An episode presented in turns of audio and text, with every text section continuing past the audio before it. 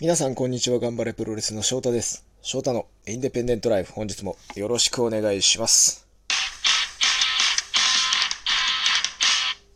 空前の僕のヒーローアカデミアブームが、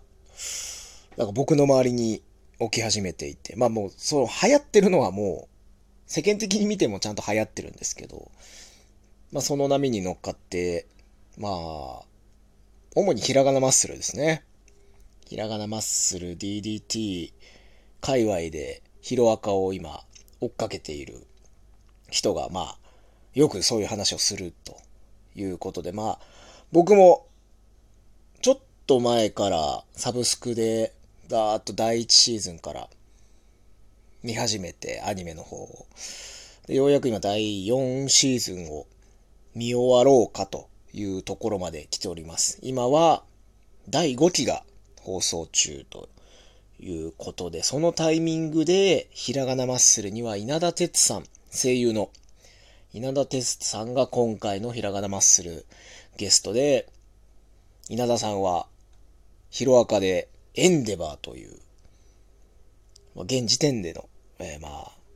アニメ放送当初ナンバー2ヒーローとして、もう強い、めちゃくちゃ強いヒーローの声優さんをやられていると。いうタイミングで、まあ、ひらがなマッスルにもその影響で、ヒロアカ的な、ヒロアカの要素が、チラッチラッと映ったり、表現されたりしてるので、ヒロアカを見てる人は、また別の角度で楽しめているんじゃないかな、というような部分もあります。まあ、そんな稲田さんが、まあね、こう、ひらがなマッスルで、バッと、この前、出ていただいて、まあ、ひらがなマッスル内容はもうレッスルユニバースでまだ見れますし、今週金曜日も北沢タウンホールで追加公演昼夜とありますので、どんなことをやってるのが気になる方は、直接見ていただければなと思うんですけど、まあ、そのヒロアカにまあ僕もバッとハマりまして、その、独自の持論なんですけども、こうプロレスラーはヒロアカからいろいろ学ぶべきことが多いんじゃないかなと。特にもう新人若手にはヒロアカを見せた方がいいんじゃないかという僕の独自の持論を今展開しておりましてそのヒーローアカデミア僕のヒーローアカデミアというねアニメ漫画の世界っていうのは個性を持っている全人口の8割9割が個性独特の個性を持ったまあ超超人社会というのが設定なんですよ。だから例えば手から火が出たりとか、空を飛べたりとか、またまた動物にのような動きができたりとか、まあ特殊能力ですよね。で、それぞれが、人口のほとんどが個性を持っている。で、その個性を生かすことで職業として仕事をしたりとか、いろいろなこうことに生かすことができる。で、その個性が強大で強い個性を持ってる人は、ヒーローとして、やっぱ個性を悪用する人が世の中出てきちゃいますよね、そうやって。犯罪にそういった特殊能力を使う人が出てきて、それを抑制するために、ヒーローというものが職業として、まあ国から認可されている。っていうのが世界観なんですよ。というわけで、まあ、ヒーローになるの、まあ、プロ野球選手になるみたいな感じで、こう、ヒーローになるんだ、みたいな子供たちが多い世界を描いていて、で、まあ主人公たちも、まあ、ヒーローになるためには、こう、ヒーロー科という、高校、高校のヒーロー科、ヒーローになるための科がある高校に進学して、まあそこの高校で、こうヒーローになるために学んでいき、友と共に切磋琢磨し、また敵と戦っていきという、まあジャンプらしい作品なんですけど、その高校の中でですね、まあ、各々個性は持ってるわけですよ。最初から。た、だその中でですね、やはりこう、みんな、みんなこう、名前がね、まあ漫画なんで、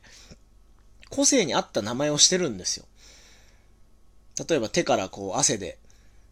汗のね、感染でこう爆発させることができる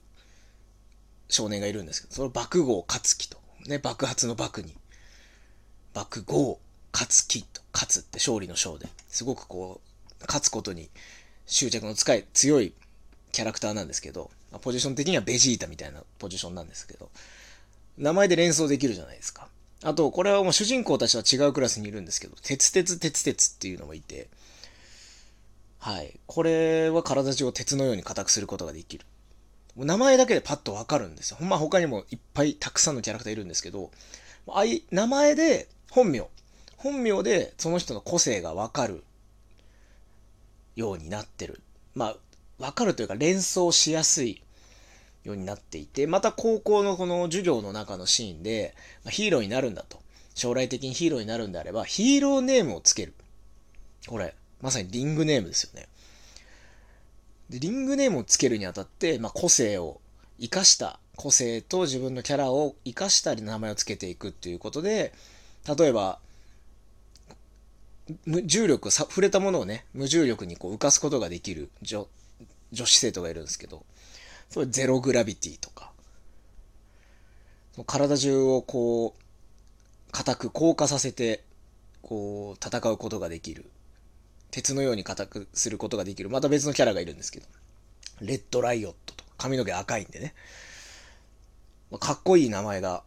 多いんですよ。カエルの個性を持った少女はフロッピーっていう名前を出したりとか。こう、リン、その、ヒーローネームからも個性とその人のキャラクターがこう、パッとこう、キャッチな感じでこう、聞いた人の心をキャッチして、あ、こんな人なのかなってちょっと想像させることができる。これやっぱリングネームを考えるっていう部分で、少しヒントになるんじゃないかなと。ま、特に男子はまあデビューした時はほぼどうでしょうね。本名でデビューすることが多いですし、本名とちょっと名前を変えるとか、僕みたいに、まあ、名字を削るとか。男子の場合ほとんど本名でデビューすること多いんですけど、まあ、ゆくゆく、将来的にもしかしたらそういうリングネームを変えるようなタイミングとかもあるかもしれないし。で、またヒーローになるに向けて、高校でコスチュームを作るんですよ。はい。これもまたプロレス的ですよね。で、コスチュームもさらに自分の個性を活かす。戦闘においてコスチュームにこうちょっとアイテムとかをつけたりとかして、自分の戦闘力が上がるように活かして、なおかつこうデザイン的な部分もヒーローは人気商売だから、デザインもちょっと凝らなきゃいけないんだということもあってですね、自分でコスチュームを考えて、そういうコスチュームを作ってくれるサポート家の人たちとかがいるんで、そういうデザインをして作ってもらうわけですよ。で、改良したりとかしながら。それまた自分のコスチューでもう見ただけでその人の個性とかキャラクターがやっぱ、ね、もちろんまあそれ 作者さんの狙いなんで当たり前なんですけど、わかるようになってるんですよね、雰囲気が。こんなヒーローなのかなっていう。それってやっぱレスラーのコスチュームを作るにあたって、すごくこう、もうほとんど今の日本のインディー界っていうのはセルフプロデュースなんで、大きいね、WW のようにこういうコスチュームを着て、こういうキャラクターをやらせるとかがない。もう自分で考えて自分でどんどん自分をカスタマイズしていかないといけない業界なので、ね、コスチュームをなんとなくこういう感じでっていうのじゃなくて、個性に合ったものを作っていくっていうのも、すごく考えなきゃいけないことだし、で、さらに個性を活かした必殺技も考えるんですよね。これまあ中盤ぐらいのストーリーになってくるんですけど、まあ、その、ただ触れて爆発させるだけじゃダメだと。その、手につけたアイテムで汗を溜めて、それを放出することで、こう、レーザーのように出すとか、今までパンチで戦っていたのを蹴りにすることで、体のダメージが少なくなるとか、まあいろいろこう必殺技を、個性を伸ばして、個性を伸ばすってすごい大事なんですよ。個性を伸ばして必殺技を考えるっていうのが、本当にこうプロレスラーが考えなきゃいけない部分かなと。もちろんこうね、今も世の中にはもう何千という技があって、プロレスにおいて。で、憧れる技もある。で、自分だったらできる技、できない技ってのはあるんですよ、やっぱり。で、それぞれ体格が、体格もあるし、体の大きさもあるし。その中で自分に合ったものを見つけて、なおかつ、体にも合ったものだし、こう、お客さんが見た時にその人をパッとイメージを連想できるような技、イメージ、みたいなものを作、作るというかまあ、選ぶ選ぶか作るかして、それを伸ばしていくっていう作業って、プロレスラーを完成させていくためにすごく大事な部分なんじゃないかなと思っています。だから若い選手とかは、まあ最初はね、やっぱりシンプルに基本にベーシックな基礎に基づいたプロレスの基本をしっかりと学ぶようなプロレスをやってほしいなとはすごく思うんですけど、やっぱ頭のどっかでヒロアカのように、こう名前やコスチューム、そして必殺技なんかをこうどんな自分になっていけばいいのかっていうのを常に考えて、最高のヒーローになってほしいなと。最高のヒーロー、最高のプロレスラーになるヒントは僕のヒーローアカデミアにあるんじゃないかという気持ちでですね、最近私は、おります。そんな思いで、まあもう33にもなりますけど、どっぷりアニメにハマって自分自身もすごくこう、今後自分をどうプロデュースしていけばいいのか。ヒーローと、ヒーローですから。ヒーローとしてどうなっていけばいいのか。どうすれば自分の個性は伸びるのかというのを、ヒロアカを見ながら、ちょっと最近考えてる次第でございます。ちょっとずつ自分をよりブラッシュアップしてプロデュースしていければなぁなんていうことを思っておりますので、期待しておいてください。というわけで今日はヒロアカについて語ってしまいましたが、最後までお聴きいただきましてありがとうございます。えー、翔太のインデペンデントライフでは、リスナーの皆さんに